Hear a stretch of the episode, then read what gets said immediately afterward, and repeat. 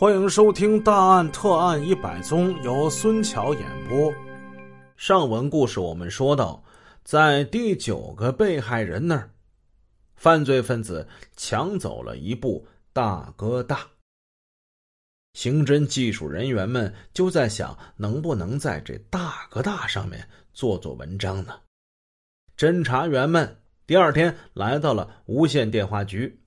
向该局领导通报了案情和设想，无线电话局方面给了很大的支持。他们派了工作人员仔细核查了信号，发现号码为九零零八二六幺的那部大哥大，在案发当日，也就是八号当天，一共挂出电话八次。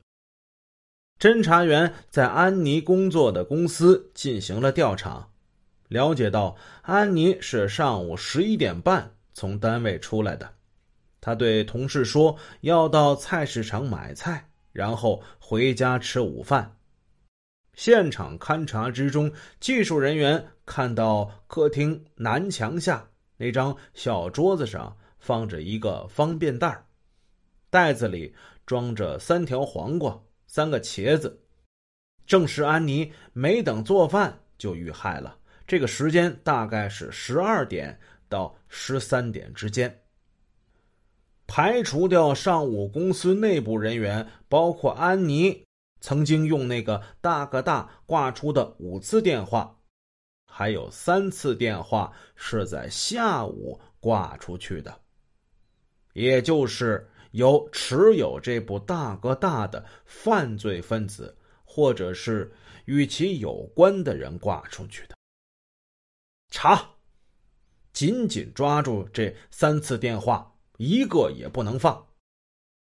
功夫不负有心人，经过这仔细的勘查，这三次电话的对象找出来了，他们分别是泰丰电器修理部。电焊机联合三分厂，还有邮政大厅，也就是说，这三个单位与犯罪分子必有某种联系，也很有可能说，犯罪分子就是在这三个单位工作，或者说，至少在那儿有认识犯罪分子的人。九四幺幺零八。案件发生三天之后，王晓峰等侦查人员来到了泰丰电器修理部。这是一家主要维修大哥大和 BP 机的个体企业，是临街的一个平房。老板姓杨，除他之外，还有两个干活的工人，一个是他的小舅子丁浩。另一个是从河北唐山来这儿打工的汪义胜，杨老板三天前跑到广州去进货了，没在店里。警察的突然而至引起了一场骚动，吓跑了丁浩，躲了起来。这更加让人引起怀疑。王晓峰亮明身份，让汪义胜。把丁浩找回来，问他：“公安局找你了解情况，你没事的话，你跑什么？”丁浩回来了，大概有这么二十三四岁，他不敢正眼看王晓峰，能看出来他十分的紧张，加上这人本身就有点口吃，说话这味儿。我我给人修修修大哥大。B B B 机，我我给别人的号下下过崽儿，我我我以为是这个事儿犯了，我以我以为我以为你们过来逮逮我来着，说吧，你有没有犯罪的前科？没没没没有，我我我没去过公安局都。丁浩在这儿连说带摆手，极力的表白，看来他是虚惊一场了。侦查员们没有兴趣问他怎么给手机复制号、下载这些事儿，对他和汪义胜做思想工作。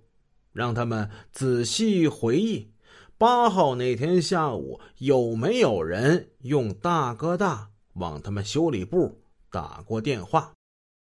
侦查员事先对大哥大的通话特点做过了一些了解。据无线电话局的同志介绍，大哥大打进来电话的声音是有所不同的。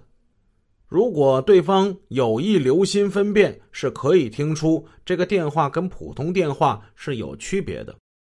而眼前的二位又专门是修电话的，别人听不出来，他们是肯定能听出来的。汪义胜跟丁浩对视了许久，他们认真在想：“没哎哎有啊。”王晓峰一字一顿，严肃的说：“肯定打过。你们再好好想想，科学是错不了的。事才过了五天，只要他们想，他们一定是能想起来的。”两个青年又是四目相对。有些茫然，他们的表情又不太像是装的。王晓峰思索了一下，换了一个问题：“嗯，这样，八号那天下午有没有人来修或者来买大哥大的？”哎，我我想起来了，王义胜忽然喊了一声：“哎呀，那天下午啊！”确实是有个人用大哥大往我们这个电话机里打过一次，那不是别人打的，那是我我打的呀，那是。啊，你打的，这怎么回事啊？王义胜是这么说的：八号那天下午啊，大概是一点来钟吧，呃，有个男的就来了，他他拿着一个大哥大，他都说呀，那个电话是他爸的。他就说，他爸是打牌的时候把那个大哥大放上衣兜里了，结果呀，一哈腰摔地上了，当时就给磕了一下。他让我们给看看有啥问题没有。啊啊，对对对，我啊，当时修 B B B B 机来着，然后就就接过那个大大哥大看看了，那个是个索索尼牌的。我不是特特别懂大哥大，就就给给汪哥了。对，当时那人把那电话又给我了嘛，我检查一下，那电话没坏，啥事没有。他就是不会用啊。我用那个大哥大往咱们桌上那个电话就打过一次，我让那个人去接，我让他听听，我说你听听这个效果怎么样啊？他说挺好的。王晓峰就问你们这电话号码是多少？